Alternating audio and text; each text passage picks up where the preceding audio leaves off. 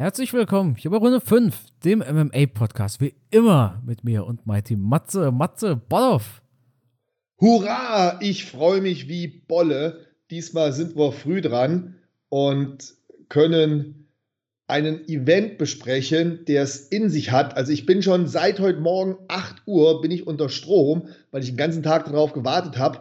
Wann ruft mich der Carsten an? Wann kann ich mit meinem guten Freund Carsten Kampfgeist MMA über das kommende Event sprechen. Also ich freue mich so mega auf diesen Podcast und natürlich vielen Dank schon mal an der Stelle für alle, die dabei sind und sich jetzt diesen Podcast anhören. Aber ohne Scheiß, ich bin total angefixt auf das, was am Wochenende kommt. Was eine geile Card. Aber ich denke, bevor wir richtig Gas geben und über das kommende Wochenende sprechen, sollten wir auch über das letzte Wochenende zumindest kurz sprechen, oder? Ja, zumindest kurz, weil allzu viel gibt es ehrlich gesagt nicht zu erzählen. Joe Piper vs. Jack Hermanson, das Event war unterdurchschnittlich, finde ich. Fand, falls jetzt nicht so, so krachen. Okay, Dan Iger hat gut abgeliefert. Das war, Dan 50k Iger ist einfach Money, aber ja, Piper gegen Hermanson habe ich ja tatsächlich so ein bisschen mit gerechnet sogar. Also, ich dachte eigentlich, dass Jack, also, nee, eigentlich habe ich nicht damit. Eigentlich dachte ich, dass Jack Hermanson doch nicht so gut ist. Und in den ersten zwei Runden sah es auch nicht gut aus für ihn. Aber irgendwann hast du ihm dann doch diese Erfahrung angemerkt. Ja, jemand, der schon mal ein Main Event hatte, jemand, der schon mal länger als zwei Runden oder so gekämpft hat. Du hast Jack Hermanson angemerkt, dass er der erfahrenere und aktuell auch einfach komplettere MMA-Kämpfer ist. Und deshalb hat er auch komplett verdient durch eine Decision gewonnen. Also aus Kampfsportler-Sicht und als Trainersicht fand ich das extrem spannend, was da passiert ist. Und genauso wie du habe ich auch auf Pfeiffer getippt oder Pfeiffer oder wie auch immer, dass der das Ding gewinnt. Ähm, Jack Hermanson, wo ich auch so denke, ja, so, so ein Gatekeeper, der da die Guten von den Schlechten trennt, der aber es nie geschafft hat, ganz nach oben zu kommen. Und der Joe, der wird den hier ähm, ausboxen und gegebenenfalls auch K.O. schlagen. Davon bin ich ausgegangen. Und es sah am Anfang ja auch so aus. Aber dann, ja, da kann ich nur das unterstreichen, was du gesagt hast. Die Erfahrung, der Biss, der Ehrgeiz, der immer noch bei Jack Hermanson anscheinend da ist, gepaart mit dieser Erfahrung, hat dann den Kampf zum Kippen gebracht. Ähm, spannend dann auch zu sehen, wie sich das wirklich von Runde zu Runde verändert hat. Runde 1 und 2 noch deutlich für Joe Pfeiffer und dann ab Runde 3 taktisch gut gemacht. Also wirklich Respekt an, an Hermannsson, wie er das Ding gedreht hat. Das war spannend zu sehen und da kann man nur sagen, Glückwunsch, dass es ein Fünf-Runden-Kampf war, oder? Denn nach drei Runden ja. wäre ja Joe Pfeiffer Sieger gewesen nach fünf Runden hier relativ deutlich Jack Hermanson. Und direkt nach dem Kampf musste ich an Ramsat Chimaev gegen Kamaru Usman denken.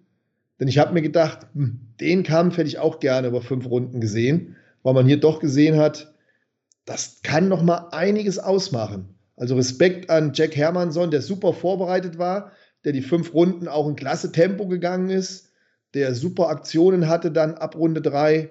Also ich, ich fand's, fand, war ein guter Kampf. Hat mich echt, hat mich gecatcht. War cool, war richtig gut. Dana White war übrigens da. Ich meine, Joe Piper war ja sein Liebling, aber das hat mir mein guter Kollege Max äh, Schrader von der Bild geschrieben. Der war nämlich in Las Vegas im UFC Apex. Und er hat gesagt, Dana ist nach der, nach der vierten Runde tatsächlich gegangen. Uh. Ja. Krass. Der hatte sich eigentlich vorgenommen, auf der Postfight-Pressekonferenz Dana nach dem deutschen Event zu fragen, aber auch da hat sich Dana White nicht blicken lassen. Er gab keine Pressekonferenz. Ja, ich, ich fand es tatsächlich ein bisschen bemerkenswert, dass Dana nach der vierten Runde von seinem tollen neuen Goldjungen abgezischt ist. Hat wahrscheinlich gedacht, ja, okay, die, die fünfte Runde wird nicht anders aussehen und war ein bisschen angepisst. Mhm, war, ja, oder, oder ist mal wieder ein Hype-Train, der zumindest kurzfristig ausgebremst wurde, auch wenn das jetzt noch nichts zu sagen hat. Die Karriere wird mit Sicherheit weitergehen und bestimmt auch erfolgreich. Aber es ist mal so ein erster Dämpfer gewesen, ne? Ja, absolut. Ich denke aber, dass Pfeiffer schon gezeigt hat, dass er noch das Potenzial hat, weiter nach oben zu kommen. Ich meine, Wumms hat er ja schon in den Fäusten. Ne? Also, ich glaube jetzt zwar nicht, dass er wirklich 40% härter schlägt als Enganu, aber Wumms hat er. Das kannst du ihm nicht abstreiten. Das hast du ihm auch angemerkt. Ja, technisch auch super. Ne? Also, guter Boxer, ein guter Arbeiter, ähm, top austrainiert. Auch wenn man gemerkt hat, die Muskeln, die müssen natürlich versorgt werden, alle fünf Runden. Und wenn man dann am Anfang ziemlich viel Gas gegeben hat, dann ist vielleicht hinten raus der Akku schon mal leer. Aber ich denke, aus diesem Kampf wird er sehr viel lernen. Ja, das auf jeden Fall. Hoffentlich. Hoffentlich. Es gibt ja. Fighter, die lernen ja nicht daraus. Ja, aber dann werden sie auch keine lange Karriere vor sich haben. Ja, Pfeiffer ist ja noch irgendwas in seinen 20ern. Der wird, ich glaube, von dem werden wir durchaus noch was sehen. Ich meine, jetzt stell dir mal vor, vielleicht so Pfeiffer gegen Stolzfuß nochmal oder gegen Abus, das wären natürlich große Highlight-Fights, sowohl für ihn als auch für uns. Gegen Stolzfuß wäre es ja eine kleine Geschichte dahinter noch. Äh, Stolzfuß hat ihm ja gerne, ja. den Arm gebrochen und ich, ich habe auch immer gern Highlight-Fights für Fighter, die ähm, mit deutscher Flagge einlaufen. Na, wobei das trifft ja eigentlich dann auch nur auf Abus zu. Das ist, glaube ich, der Einzige, der unter deutscher Flagge einläuft. Jemand anders, der nicht unter deutscher Flagge einläuft, obwohl er in Deutschland geboren ist, ist unser kommendes Main Event übrigens, Matze. Ja, ein, ein Deutscher im Main Event. Ja, Wahnsinn. Im Titelkampf, im Titelkampf. Ja. Ja, wir stehen kurz vor UFC 298. Samstag auf Sonntag ist es soweit. Alex Wolkonowski versus Ilya Topuria. Aber die Maincard ist so gut.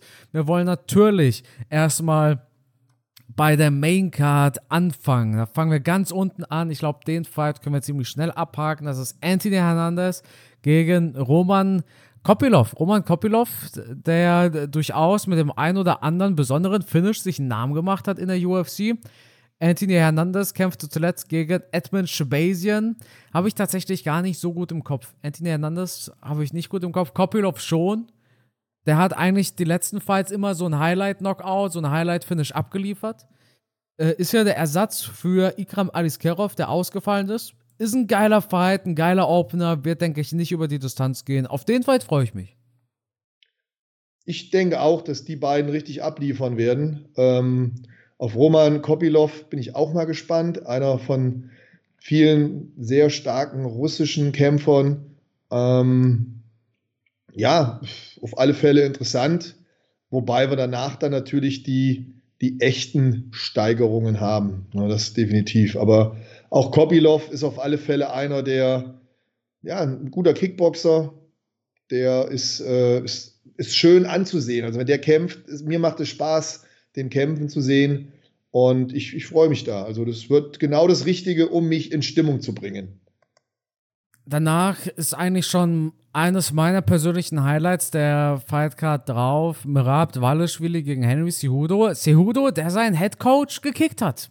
Hast du es gesehen, diesen Clip? Natürlich habe ich das gesehen. Krasse Nummer. Und bringt da sogar ein Kamerateam mit, ey. Und sein, sein Coach mit der, mit der ähm, auffälligen, schönen Brille, die er immer trägt, der sah schon ein bisschen bedröppelt aus, oder? Ich meine, er hat in die Kamera gelächelt, immerhin. Na, aber, aber, aber es war noch, ja, ich meine, Matze, da, da, machst du einen zum, zum Double Champion, ja. Und der schnallt dir da vor ein paar Jahren noch diesen zweiten Gürtel drum und dann sagt er dir jetzt durch die Blume eher, du bist nicht mehr gut genug. Ich weiß, was Hudo damit erreichen will. Er will einfach Coaches, die, er, er, will, er will Coaches, die nicht nett zu ihm sind. Er will keine Freunde, die ihn trainieren mit denen er sich zu gut versteht. Aber irgendwie, ja, das, das ist so schwierig, weil auf der einen Seite kritisieren wir McGregor, dass der nach zehn Jahren immer noch im SPG ist und nie diesen einen Schritt weitergegangen ist. Aber wenn es jemand anders macht und rausgeht aus dieser Comfortzone und seinen Coach halt kickt, seinen langjährigen Coach, seinen John Kavanaugh quasi, dann, ist, dann macht das auch nicht richtig. Also, ich kann Cejudo ja, also, pff, ich, ich kann jetzt nicht sagen, scheiß Aktion von Cejudo. Und genau das Gegenteil von McGregor ist auch scheiße, dass er sein Gym nie wechselt. Die Wahrheit liegt irgendwo in der Mitte. Bisschen assi, aber da irgendwie die Kameras mitzunehmen, das ist so ein bisschen unnötig. Ja, warum man das jetzt vor Kameras gemacht hat, das ist mir ein Rätsel und für mich auch ein absolutes No-Go, weil das Verhältnis zwischen Kämpfer und Trainer ist schon ein sehr intimes, privates, enges. Und das dann so vor der Kamera zu machen, ja, okay, vielleicht war es vorher abgesprochen, komm her, damit es interessant wird fürs Video, machen wir das. Und sie haben in Wirklichkeit sich vorher schon privat darüber unterhalten. Ähm, weiß ich nicht, keine Ahnung. Aber ich, ich bin da voll bei dir. Es ist unheimlich schwierig, das zu bewerten. Und es ist tatsächlich bei mir so 50-50. Auf der einen Schulter der Engel, äh, auf der anderen Seite der kleine Teufel, der sagt, nein, du musst deinen Coach verlassen, du, du musst dich weiterentwickeln, du brauchst neue Inspiration. Und dann der Engel, der immer wieder sagt, ja, aber wir sind zusammen groß geworden, er hat mit dir die Titel gewonnen, er war dir immer eine Stütze, war immer für dich da und laberababer. Also man wird da ewig drüber diskutieren können. Es gibt für, für beides gute Argumente. Ich würde mir halt immer wünschen, man kann irgendwie gemeinsam den Weg gehen. Ja, das ist aber schwierig. Man, ja, ist schwierig, ist schwierig, aber wäre halt schön, dass, dass wie bei McGregor zum Beispiel, dass er seine Wurzeln nicht vergisst und praktisch gemeinsam mit seinem Coach nochmal in, in eine andere Trainings-Community überwechselt oder wie auch immer. Es ist so schwierig. Wie gesagt, ich kann beide verstehen. Ich kann beide verstehen. Es ist, es tut einem äh, in der Seele weh und ich, ich wüsste nicht, für wen ich da Partei ergreifen sollte. Denn wie gesagt, ich kann, ich bin ja zum einen auch Wettkampfathlet gewesen und hatte auch meinen Coach. Jetzt bin ich selber Coach und ich weiß, wie, wie hart das ist für einen Trainer, wenn die, wenn die Schüler dich verlassen. Ähm, aber ich habe mittlerweile als Trainer so viel über die Jahre gelernt. Ich habe so viele Schüler und Athleten gehabt, dass ich mittlerweile damit umgehen kann und dass ich es verstehen kann, wenn die ihren Trainer wechseln. Ja. Solange das immer offen passiert mit einer gewissen Kommunikation. Also ja. was ich nicht hasse, äh, was ich hasse, ist, wenn die so, so hinterrücks dann einfach wechseln, sich nicht mehr bei dir melden und, und das irgendwie nicht mit dir besprechen und, und dann irgendwo noch durchklingen lassen, ja, äh, da konnte ich ja nichts mehr lernen oder es war eh nicht gut oder sonst irgendwas. Das finde ich immer eine scheiß Aktion. Aber wenn man das offen, transparent mit seinem Coach bespricht und sagt, hier, ich will mal was anderes ausprobieren, ich will mich dann neu inspirieren lassen, ich brauche einfach eine neue Motivation, neue Sparringspartner, einen neuen Coach, der mir vielleicht nochmal neue Ideen bringt, kann ich das nachvollziehen. Auch wenn es weh tut. Wenn wir jetzt an den Fight denken, dann haben wir ja. eindeutig zwei Ringer vor uns. Cejudo in meinen Augen. Ja, ich bin Cejudo-Fan. Ich kann jetzt, das ist schwer zu urteilen. Aber ich bin ehrlich, Matze, ich glaube, der Fight wird echt langweilig. Na, das glaube ich nicht. Das glaube ich nicht. Glaubst du nicht? Glaubst du nicht, dass wir jetzt. Ich kann, mich, ich kann mich an keinen. Okay, jetzt bin ich natürlich auch Fanboy. Ich mag auch Henry Cejudo. Ich schätze den sehr einer von denen, mit denen ich auch wirklich gerne mal trainieren würde, auch wenn er relativ klein ist. Aber ich glaube schon, dass er sowohl als Kämpfer als auch Trainer einiges auf dem Kasten hat und auch viel, viel, viel über die Jahre erlebt hat. Also einer, mit dem ich gerne mal trainieren würde. Ähm, aber, aber er hat keine langweiligen Kämpfe gemacht, oder? Ich wüsste es jetzt nicht. Nee, also vielleicht früher mal. Aber in der, in der jüngsten Vergangenheit eigentlich nicht. Also Henry ist schon einer, der eigentlich immer Gas gibt. Ja. Also ich habe ihn immer bewundert für, für diese, diese Aggressivität, ähm, gepaart aber mit hoher Kampfintelligenz. Also ich finde schon, er ist ein schlauer Kämpfer. Er kann sich auf Kämpfer einstellen. Er kann ähm, auf verschiedenen Ebenen kämpfen. Er kann also auch umstellen. Ich war überrascht, wie gut er mit den Kämpfen nach und nach ein immer besserer Kickboxer wurde. Äh, sein Ringen, da braucht man gar nicht drüber reden. Das ist mit Sicherheit eins der besten, das es in der UFC gibt. Ähm, Fight IQ rechne ich sehr hoch bei ihm an, wie eben schon gesagt. Also, und langweilig war er eigentlich auch nie. Ist eigentlich immer einer, der nach vorne gegangen ist. Ich meine, das hast du ja beim Mirab auch. Der geht auch nach vorne, 55 Takedowns geshootet gegen Piotr Jan, aber es ist ja nicht das zuschauerfreundlichste nach vorne gehen. Denkst du, vielleicht sehen wir ja auch so eine Covington-Usman-Situation? Du hast zwei Weltklasse-Ringer, die wollen striken, weil sie zu viel Respekt vor dem Wrestling des anderen haben? Tatsächlich habe ich das so als Vorstellung bei mir im Kopf. Ich glaube nicht, dass die beiden ringen werden. Ich glaube, das wird sich im Stand abspielen und dann könnte es ganz interessant werden. Ja. Und da, da würde ich tatsächlich Sehudo vorne sehen. Aber ich sehe auch, ich sehe Dwalischwili nicht in einem Kickbox-Fight. Witzigerweise die Bilanz von den beiden sehr ähnlich. 16-4 zu 16-3. Mhm, 16-3 Sehudo. Mhm, auf, auf Henrys Seite aber wesentlich mehr Knockouts. Ja, auch die, TKOs, auch ne? die hochkarätigeren Wins. Hat gegen Absolut. Mighty Mouse gewonnen, gegen Epo Shaw, gegen ähm, gegen wen hat er? Ah, gegen Dominic Cruz. Auch wenn da natürlich Keith Peterson schuld war und nach Tabak und Alkohol gerochen hat. Also, eigentlich persönlich freue ich mich auf den Fight mehr. Ich weiß nicht, also es, es liegt daran, dass ich Cejudo-Fan bin. Ich freue mich mehr drauf als auf Costa gegen Whittaker. Obwohl ich einen langweiligen Fight erwarte. Aber ich will Cejudo einfach wieder als Champion sehen. Ich will den Typen wieder mit UFC-Gold sehen. Ich war so gehypt letztes Jahr, als der gegen Sterling gekämpft hat. Ich mag Cejudo einfach. Das ist wahrscheinlich also es gibt wahrscheinlich viel mehr Leute, die auf Whittaker versus Costa heiß sind. Aber ich mag Sihudo einfach. Ja. Also er hat auf alle Fälle in einer Zeit gekämpft, als wir einen wahnsinnig, wahnsinnig starken Mighty Mouse hatten. Und Joseph Benavides, den fand ich halt auch immer brutal. Oh ja. Also das waren schon zwei, wo ich denke, boah, was für Maschinen die musste er erst mal packen. Und ähm, gegen die hat er gekämpft. Ne? Die hatte, hat er wirklich auch, also okay, gegen Benavides hat er verloren. Ja, das ist richtig. Aber das waren halt Kämpfe auf Augenhöhe. Demetrius Johnson, den hat er dann irgendwann besiegt. Das war, glaube ich, da, wo er dann seinen Titel geholt hat. Ähm, boah, das waren schon echt Maschinen. Aber das ist halt Vergangenheit.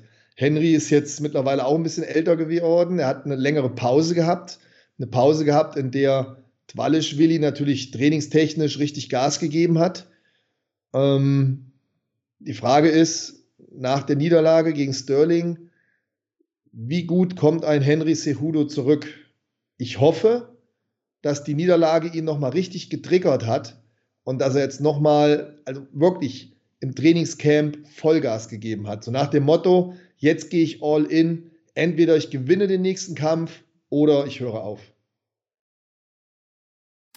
Das hat er ja gesagt, genau. Ja, aber die Frage ist jetzt, ich meine, standest du schon mal vor einer Situation, vor so einer ähnlichen, vielleicht bei einem Bodybuilding-Wettkampf, wo du gesagt hast, wenn ich jetzt nicht X Platzierung bekomme, dann war das mein, mein letzter Wettkampf? Nee, nee, nee. Kann, nee, nicht jetzt nicht vergleichbar. Weder, weder beim, beim Kickboxen ja. noch beim Bodybuilding habe ich eine vergleichbare Situation gehabt. Ne? Weil ich, ich denke da zum Beispiel an Rumble, Anthony Rumble Johnson, der ja leider verstorben ist. Der kämpfte damals gegen Cormier und wir alle haben uns gewundert, ey, warum war der so kacke? Warum war der jetzt so kacke? Ja, ja, und, ich erinnere da, mich gut. Und da hat er direkt im Anschluss danach seine Coaches gesucht und seine Coaches waren scheinbar schon backstage, super Traurig eigentlich. Und hat halt seinen Rücktritt verkündet. Und dieser Entschluss, zurückzutreten, der stand ja quasi im Vorfeld schon fest. Und für ihn war das wahrscheinlich auch so ein Do-or-Die-Ding. Und ich frage mich, naja, ja. wenn du jetzt daraus ein Ultimatum machst und sagst, wenn ich nicht gewinne, dann war es das, gehst du nicht schon mit zu viel Pessimismus, ja, ja, ja, mit zu viel Negativität rein? Das, also, ja. ich denke, ja. weil Cejudo denkt, also, eigentlich denke ich mir, für einen Athleten auf dem Niveau kommt Verlieren gar nicht in Frage. Und ich denke mhm. mir eigentlich, der stellt sich nicht die Frage, was, wenn ich verliere? Sondern mhm. der denkt sich, ich werde da reingehen und ich werde den auseinanderreißen. Klar ist das vielleicht ein bisschen, ein bisschen unrealistisch oder so, dass jemand sowas denkt, weil zu verlieren, damit musst du immer rechnen. Aber, aber du darfst es nicht denken, glaube Ja, ich. ja, und, und der hat ja schon einen Plan B. Aber wenn er nicht Ja, verliert, äh, aber er weiß, was genau. er macht, wenn er verliert. Das ist eine gewisse Angst, die ich habe, dass du vorher schon dir überlegst, was du machst, wenn du verlierst. Ja, Das impliziert ja schon, dass du mit dem Gedanken spielst, du könntest verlieren. ja, genau. Ansonsten würde ich ja gar nicht drüber nachdenken. Ansonsten würde ich ja sagen, ich gewinne den Kampf und danach hole ich mir Titel. Ende der Geschichte. Ja. Aber er macht sich schon Gedanken, ja, wenn ich jetzt das Ding doch verliere, dann äh, beende ich danach meine Karriere. Und ich, vom Gefühl her, stell dir vor, du gehst jetzt in diesen, ähm, in diesen Kampf rein und du merkst, die erste Runde läuft nicht so gut, der Anfang von der zweiten Runde läuft auch nicht so gut. Gibst du dich dann im Kopf vielleicht schon auf und denkst dir, ach scheiße, läuft eh alles nicht, komm, hör auf, nur das war's. Ja, Kack Tag heute. ja. Das ist meine, meine Vielleicht Befürchtung. zu viel Negativität, das könnte ihm am Ende das Genick brechen. Während ein Twalischwilli, der ist natürlich, boah, also vom Kopf her, von der Motivation her, Das Monster. ist er natürlich ganz weit vorne. Der wittert ja jetzt seine Chance, Champion zu werden, weil sein Best Buddy, Aljamain Sterling, der hat ja die Gewichtsklasse gewechselt. Ja, er hätte Bahn frei. Ja. Bahn frei. Also ich denke, nach diesem Kampf, wenn er Cejudo besiegt, dann ist der nächste Kampf ein Titelkampf. Ja. Höchstwahrscheinlich. Ja, ja, aber für Cejudo ja genauso. Das weiß er auch. Cejudo weiß ja auch, wenn er den gewinnt, dann steht er wieder vom Titel. Ja. Und wenn er dann gegen O'Malley kämpft, also sorry Leute, aber O'Malley wird, wird ein Frühstück für Cejudo. aber, ja, aber ich finde ehrlich, das dachte ich auch bei Piotr Jan. Ich dachte auch, Piotr Jan wird ein, äh, O'Malley wird ein Frühstück für Piotr Jan. Und dann hat er auf einmal gewonnen. Ne? Ja, Matze, mit wem gehst du da als Sieger raus? Oh, mein Herz schlägt natürlich ganz klar für Henry. Ich bin halt wie du auch Henry-Fan, gebe ich ganz offen zu. Habe ich ja auch schon gesagt jetzt im Laufe des Podcasts, wahrscheinlich schon mehr als einmal. Ähm, boah, aber ich glaube fast, ich werde enttäuscht. Und es gibt einen Punktsieg von Twalischwili. Ja, Matze, ich halt hinter, ich stehe hinter meinem Lieblingsfighter. Ich meine, du wettest ja auch jedes Mal gegen Charles. Erzählst zehn Minuten, wie toll du Charles findest, und dann kommst zur Prognose, Charles verliert. Ja, Ich- dann habe ich immer noch was, worüber ich mich freuen kann. Ach, ach so, ja, ja. Ich bleib hier hinter Sihudo. Das wird ein Decision-Win für Sihudo und dann, ja, hoffen wir es einfach. Ich hoffe einfach. Ist, ich freue mich, das ist nicht mein persönliches Main-Event, aber, aber ich bin leider so ungewiss. Also, das ist wirklich ein 50-50-Fight. Mein Kopf, ehrlich gesagt, sagt ein bisschen Marab. Mein Kopf sagt aber auch, ey, wir reden hier von einem Double Champion, der die Goldmedaille gewonnen hat, der jetzt aktiv bleiben will, wobei es auch schon bald ein Jahr her ist, seitdem er gekämpft hat. War das nicht im Mai? War da nicht das Main Event im Mai 2023? Lass mal gucken. Ist das schon ja. wieder so lange Am her? 6. März, ja, 6. Mai, das ist fast ein Jahr her. Boah. Das ist verrückt, oder? Boah. Ja, und ähm, Auf der anderen Seite, er hat so lange nicht gekämpft und hat dann gut gegen Sterling ausgesehen. Im Ringen neutralisieren sich beide. Henry ist gut im Stand. Er ist aber auch schon älter. Er ist schon, oh Gott, ist das schwierig, Carsten. Ah. Nein, Henry gewinnt. Ja, hoffe ich doch. Ja, sehr gut, Matze. Henry gewinnt. Ja. Ich Jawohl. wechsle meinen Tipp. Henry gewinnt. Henry muss gewinnen. Dann kommen wir zum nächsten Fight auf der Main Card. Jeff Neal gegen Ian Gary. Der Fight steht jetzt also doch. Ian Gary fliegt jetzt ziemlich, ich muss sagen, Ian Gary hat sich gut erholt von dem ganzen Shitstorm beim letzten Mal. Ne? Ich meine, es ist Ian Gary Fight Week und du hörst nicht einen Witz über ihn, nicht ein Meme über seine Frau. Der hat sich, er hat, äh, wie sagt man auf Deutsch, he weathered the storm, er hat den, den Sturm überstanden quasi. Ne? Ja, ja, ja. ja. Und jetzt trifft er auf Hands of Steel. Ah, beim letzten Mal sind wir davon ausgegangen, dass der Stress zu viel wird und dass Ian Gary unter dem Druck zerkrümeln wird. Er musste den Fight schlussendlich auch absagen tatsächlich. Jetzt hat er, denke ich, nicht ganz so viel Druck, weil viele Leute schon vergessen haben, was da war. Äh, Jeff Neal kämpfte zuletzt gegen Shafkat Rachmanov. Sah gut aus eigentlich. So die ersten zwei Runden sah gut aus. Ich, ich glaube, der wird's machen. Ich glaube, Jeff Neal, Jeff Neal gewinnt. Tatsächlich würde ich auch gegen Ian Gary tippen. Ich What's glaube, die große Schnutte kriegt er in dem Kampf gestopft hier. Geoff Neal, den dürfen wir nicht unterschätzen. Der hat immerhin Vincenzo Luque und Santiago Ponzinibbio geschlagen und die können auch gut austeilen. Also mhm. bei Vincenzo Luque hätte ich auch nicht damit gerechnet, dass ein Geoff Neal das Ding gewinnt. Oh, bei Rachmanov, da ja. war ich mir eigentlich ziemlich sicher. Rachmanov ist für mich ein zukünftiger Champion, der ist halt in allen Belangen gut. Mhm. Aber nichtsdestotrotz, du hast ja eben schon gesagt, Neil hat da keinen schlechten Kampf gemacht, ne? Ja. Gegen Rachmanov. Bis er da in den Schwitzkasten genommen worden ist und wie ein ja, heißer Kartoffelsack äh, einfach runtergeplumpst ist. Aber das wird Ian Gary nicht schaffen. Also das, so, so eine Submission Richtig. wird er da nicht raushauen. Kann ich mir Richtig. nicht vorstellen. Und im, und im Stand mit Boxen, Kickboxen, Geoff Neal zu besiegen, wenn man gesehen hat, wie er da mit Rachmanov gekämpft hat, mit Vincenzo Luque. Wäre wär ambitioniert. Genau, also ich, ich tippe auf Neil. Der hat schon Bums. Matze, denkst du, wir haben heute auch eine unterschiedliche Meinung? Oder? Hoffentlich. Beim nächsten Fight sind wir uns doch auch wieder einig, oder? Jetzt mal ehrlich. Co-Main Event, Robert Whittaker gegen Paulo Costa. Also wir, wir sagen mal zu Beginn, wer gewinnt. Ich gehe mit Robert Whittaker. Ja, klar, ja, ja. ja. Scheiße. Wow, was eine langweilige Episode heute, Matze, Mann. Echt, macht überhaupt keinen Spaß. Ja, Mann. Also, also mal ganz davon abgesehen, ich freue mich natürlich riesig auf Paulo Costa, dass er kämpft. Wobei, da müssen wir bis zur letzten Sekunde immer ein bisschen zittern. Wer weiß noch, was dazwischen kommt? Eine Verletzung, ein Übergewicht, Wein, wer weiß es. Ähm, aber natürlich schon ein großartiger Athlet, ein beeindruckender Athlet. Ähm, aber wenn man, wenn man sieht, wie er gegen Vittori gekämpft hat, wie er gegen Adesanya gekämpft hat, was jetzt ja schon alles eine Zeit lang her ist, aber, aber wie, wie soll er sich seit 2020, seit 2021, wie soll er sich weiterentwickelt haben?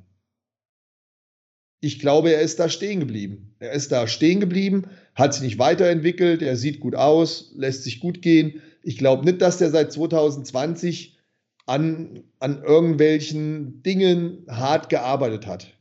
Er verlässt sich auf sein Kickboxen, auf seine Schläge. Ja, ist auch gut am Boden, ist nicht so sein Ding, er macht es halt lieber im Stand. Aber vergleicht man das gegen einen Robert Whittaker, der hat ja nach seinen Niederlagen wirklich nochmal eine Veränderung in sich gehabt. Der hat sich auf einmal nochmal gesteigert, hat extrem starke Leute gekämpft. Ja, um, Vettori geschlagen, ja, einen Jared Cannonier geschlagen. Ja.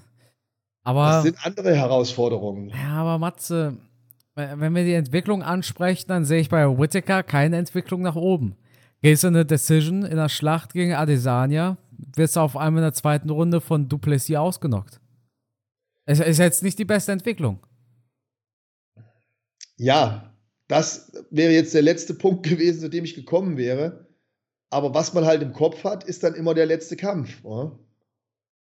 Aber ich muss sagen, der letzte Kampf von Costa gegen den Schatten von äh, Senior, Renteneintrittsalter Luke Rockhold war jetzt aber auch nicht die übelste Granate. Also ich war von der letzten Performance von Costa enttäuscht. Bei Whittaker denke ich mir, also bei Whittaker glaube ich tatsächlich an die berühmt-berüchtigte Off-Night. Hat ja erzählt, dass er ein paar Probleme hatte rund um den Duplessis-Fight und so weiter und so fort. Plus, naja, Costa hat letztes Jahr gar nicht gekämpft. Der hatte da seine komische Infektion. Sein einziger Fight letztes Jahr wurde abgesagt.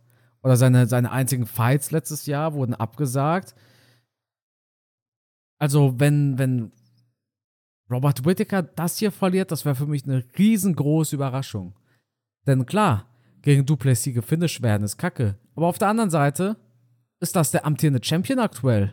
Und das auch zu Recht. Er hat gut gewonnen gegen Sean Strickland. Und deshalb, ja, ist es, also zu, zu verlieren ist die eine Sache, aber dadurch, dass wir jetzt mittlerweile von dem Typen reden, der im Kampf danach Champion geworden ist, das macht die Niederlage da doch nicht ganz so schlimm, finde ich. Auf der anderen Seite hast du halt Paulo Costa, der hat halt gegen einen alten Luke Rockhold gekämpft und der sah, ja, er hat gewonnen. Aber für mich sah Luke Rockhold noch viel zu gut aus in dem Fight, dafür, dass Paulo Costa hier das nächste Riesending werden sollte, Middleweight. Ist halt die Frage, war Luke Rockhold jetzt so stark oder Paulo Costa so schwach? Kann ich halt nicht richtig beurteilen, weil Luke Rockhold war wirklich mal ein absoluter Ausnahmekämpfer, der sowohl im Stand als auch am Boden eine echte Granate ist. Ähm, klar, da war jetzt gealtert. Ich bin da deiner Meinung. Ähm, und ich bin auch der Meinung, dass Robert Whittaker mit äh, Duplessis, das war nicht sein Tag. Und da hat er mit Sicherheit im Vorfeld auch seine Probleme gehabt. Ähm, deswegen will ich mich nicht zu sehr an diesem einen Kampf, wo er immerhin, wie gesagt, gegen den Champion verloren hat, das hast du ja gerade schon gesagt. Und Duplessis ist offensichtlich ja ein super Kämpfer. Er ist der Champion, also warum sollten wir an ihm zweifeln? Aber davor hat er halt meiner Meinung nach sehr gute Kämpfe gemacht. Er hat zwar verloren gegen Adesanya, aber das war kein schlechter Kampf. Er war den ganzen Kampf durch auf Augenhöhe. Ja. Und das Ding hätte auch kämpfen können. Er hat einen sehr starken Jared Cannonier besiegt. Er hat einen Kelvin Gesslum besiegt, der, der immer stark ist, der natürlich auch jetzt in der Vergangenheit seine Höhen und Tiefen hatte. Aber das sind definitiv keine schlechten Kämpfer und wahrscheinlich höher zu bewerten als ein Paulo Costa, der gegen Adesanya sehr schlecht aussah, der gegen Vittori verloren hat. Ähm, und Luke Rockhold, ja, okay, wie du schon sagst, ne, ist halt auch nicht mehr der Jüngste gewesen. Ja, schwierig. Plus schwierig, ich denk, schwierig. Plus ich, ich bin der Meinung, Whittaker holt das Ding. Ich denke mir halt auch, seit 2021 hatte Costa zwei Fights und fünf Absagen. Das ist hart. Und wenn er einen Fight hatte, zum Beispiel der Vittori-Fight, was war denn da los mit seinem Weightcut? Ne? Weißt du noch, dieses ganze Weightcut-Debakel da, was da war? Ja, ja, ja. Also Costa ist leider zu, ich weiß nicht. Ich habe das Gefühl, dass äh, entweder ein riesen Pechvogel oder er nimmt seinen Job als Profiathlet einfach nicht 100% ernst. Das ist eine Frage, die ich mir auch gestellt habe. Wenn, äh, wenn jemand so sehr mit Talent gesegnet ist, und das ist er ja allein von seinen körperlichen Voraussetzungen her, fehlt ihm dann das Potenzial, hart zu arbeiten. Ja. Ähm, Hard Work beats Talent, wenn das Talent nicht bereit ist, hart genug zu arbeiten. Und hier sehe ich bei Robert Whittaker den etwas härteren Arbeiter als bei Paulo Costa, ohne dass ich jetzt bei beiden im Trainingscamp drin bin. Aber wenn ich sehe, wie Robert Whittaker, wie professionell er seine letzten Kämpfe alle gemacht hat, spricht eigentlich alles für Robert Whittaker. Ja, sind wir uns wieder einig? Ja, also wär, es wäre für mich eine Überraschung, wenn Paulo Costa gewinnen würde. Matze, eine Frage. Glaubst du, wir sind uns beim nächsten Fight wieder einig? Leider ja. Ja, okay. Leider ja. Also, wir sind uns einig, Volkanowski gewinnt, ne? Das dürfen wir jetzt noch nicht sagen, dann schalten die alle ab. Das haben wir beim letzten Fight aber auch gesagt, bei Whittaker. Ja, beim letzten Fight war es ja Robert Whittaker gegen Paulo Costa. Das aber jetzt, jetzt dürfen wir das nicht verraten, oder dass Alexander Wolkanowski gewinnt. dürfen wir noch nicht verraten. Die Leute sollen Samstag ja noch was zu gucken haben. Ja, eben. Ja, also, Volkanowski vs. Ilya Topuria ist das Main Event von UFC 298, Titelfight im Featherweight und ich bin ehrlich, die Zeichen stehen eigentlich alle für Ilya Tupuria. 14 zu 0. Dieser junge europäische Fighter gegen den ungeschlagenen, äh, nicht ungeschlagenen, aber gegen den unschlagbaren Featherweight Goat. die Geschichte wiederholt sich, Mats. Die Geschichte wiederholt sich. Und wenn Volkanovski jetzt auch innerhalb von 13 Sekunden Knockout geht, dann wiederholt sie sich erst recht. Tupuria hat die bestmögliche Chance, einer der nächsten großen Stars zu werden. Denn so voll wie er seinen Mund nimmt, wenn er jetzt noch abliefert, alter Schwede, dann geht was ab. Dann geht was ab. Also, also wirklich, Topuria macht so viel Promo und spricht schon vom Sieg und ist sich sicher und redet so krass von oben herab. Aber wenn er das jetzt noch durchzieht und jetzt noch abliefert, alter Falter, dann ist was los. Auf der anderen Seite hast du den unschlagbaren Featherweight King, der zumindest im Featherweight unschlagbar ist. Und allgemein nur schwer zu schlagen ist, wenn er nicht einen Monat lang säuft. Hast du das mitbekommen, Matze? Das habe ich mitbekommen, ja. Ist das Genuss Natürlich. oder ist das schon fragwürdig? Boah. Also, mal kurz zur Aufklärung. Volkanowski sagte jetzt im Oktober, bevor er das Angebot kam für den Islam Mahachev Fight, hat er einen Monat lang jeden Tag getrunken. Wahrscheinlich meint er damit Alkohol, weil dass wir alle jeden Tag trinken, ist uns klar. Aber wenn er so betont, I've been drinking every day, ist klar, der, der hat Alkohol getrunken. Einen Monat lang jeden Tag bis zum Mahachev-Angebot. Und das, nachdem er ja schon von diesen mentalen Problemen gesprochen hat. Ne? Von so depressiven Gedanken und, und, und mentalen Problemen, psychischen Problemen. Dann kommt noch die Sache mit dem Alkohol dazu. Dann wird er noch ausgenockt. Das ist, glaube ich, gar keine gute Kombination, wenn ich über diesen Fight jetzt nachdenke. Vielleicht war es aber gut, dass man soll ja auch im Schlechten immer versuchen, das Gute zu sehen. Vielleicht war es gut, dass er da gegen Makachev so versagt hat. Vielleicht war das der Wachrüttler, wo er dann die Dinge, die er getan hat, hinterfragt hat. Die letzten Wochen vor dem Makachev-Kampf, dem zweiten Kampf, wie habe ich da gelebt? Wie habe ich mich verhalten? Ich muss gegen meine Psyche was tun. Vielleicht kann man da auch mit einem Sportpsychologen arbeiten. Vielleicht kann man mit seinem Trainerteam dann nochmal intensiv reden. Ähm, auch ein Superkämpfer hat seine Probleme im Kopf. Und das ist ja keine Ausnahme. Egal von wem wir da reden, ob es ein GSP war, ob es ein Mike Tyson war und viele, viele andere haben das ja irgendwann im späteren Verlauf ihrer Karriere zugegeben, wie schwierig es ist, mental immer der Champion zu sein. Und bei Wolkanowski ist anscheinend ja auch eine Phase im Leben gewesen, wo er mental Probleme hatte. Ähm, wir alle haben, glaube ich, gesehen, der, der, der zweite Kampf gegen Makachev, das war nicht Wolkanowski im Vergleich zu seinen Kämpfen davor war der, war der träge, war der langsam, sah der so ein bisschen aus wie ein Fettsack über die Hose, hat rechts und links das Fett geschwappelt. Das kennen wir sonst nicht von Wolkanowski. Der ist sonst explosiv, schnell, ähm, austrainiert. Und da hat man irgendwie gesehen, der ganze Körper, die Körperhaltung, ähm, die Art, wie er sich bewegt hat, das, das sah so langsam aus also ich war etwas erschrocken beim zweiten Kampf und es war für mich eigentlich sofort zu sehen, das geht heute in die Hose. Und genau so ist es dann auch gekommen. Aber dürfen wir jetzt alles am letzten Kampf festmachen? Natürlich nicht. Schaut man sich die Karriere an, was hat er für einen brutalen Fight geliefert gegen Makachev, der erste? Ja, ihr Rodriguez hat er echt alt aussehen lassen, den ich auch als richtig super starken Kämpfer einschätze. Die Schlachten mit Max Holloway, absolut beeindruckend. Also wir haben hier jemanden, der, der wirklich kämpfen kann und der in der Vergangenheit Spitzenfights gemacht hat.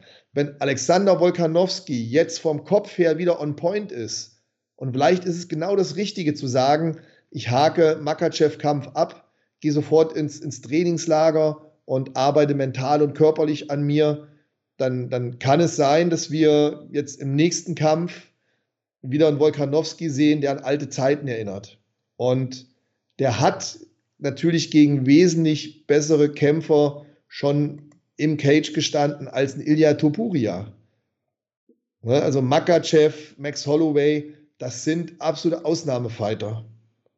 Und die hat Ilya Topuria noch nicht kennengelernt.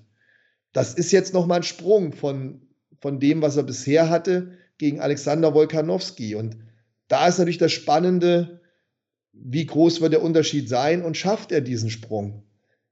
Ich weiß nicht, wie, wie international er vom Sparring, vom Training her aufgestellt ist. So viel ich weiß, trainiert er in Spanien.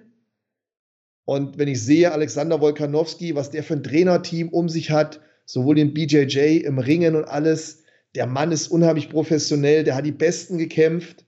Wenn er vom Kopf her on point ist, dann wird er den jungen, hungrigen Ilya Toburia ausbremsen können. Da bin ich ziemlich überzeugt von.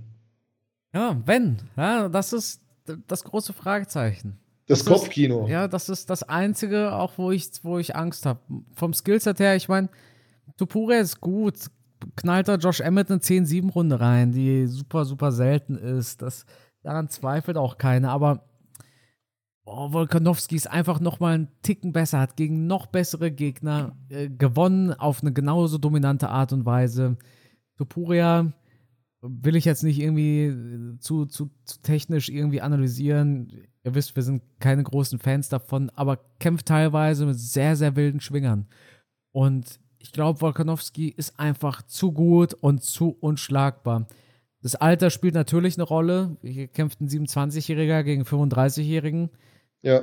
Volkanowski wird nicht jünger und gegen einen Gegner verliert jeder und das ist die Zeit. Und irgendwann ja. ist Volkanowskis Zeit gekommen, um zu sagen, okay, ich bin leider doch nicht mehr der Beste dieser Gewichtsklasse. Ich denke, das ist noch nicht jetzt.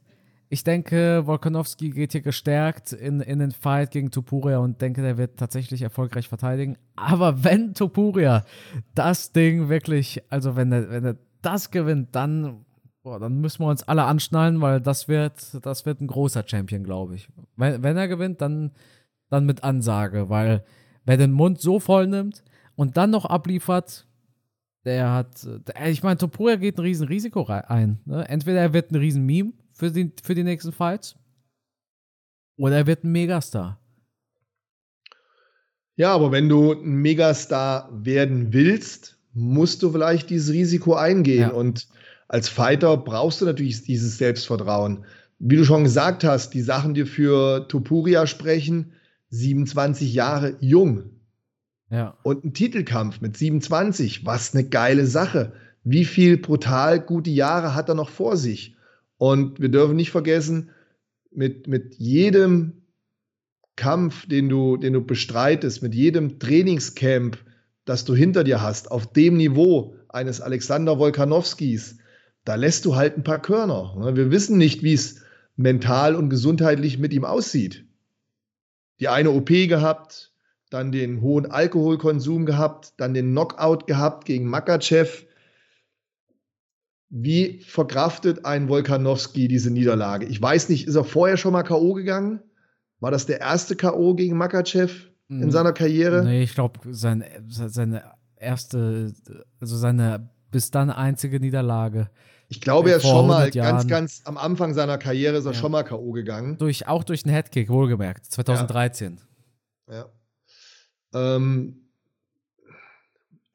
so eine Niederlage und so eine schwere Phase kann natürlich einen Kämpfer verändern. Ne? Aber hier in dem Falle, ich gehe mit Wolkanowski, weil ich der Meinung bin, der, der zieht sich raus aus dem Sumpf.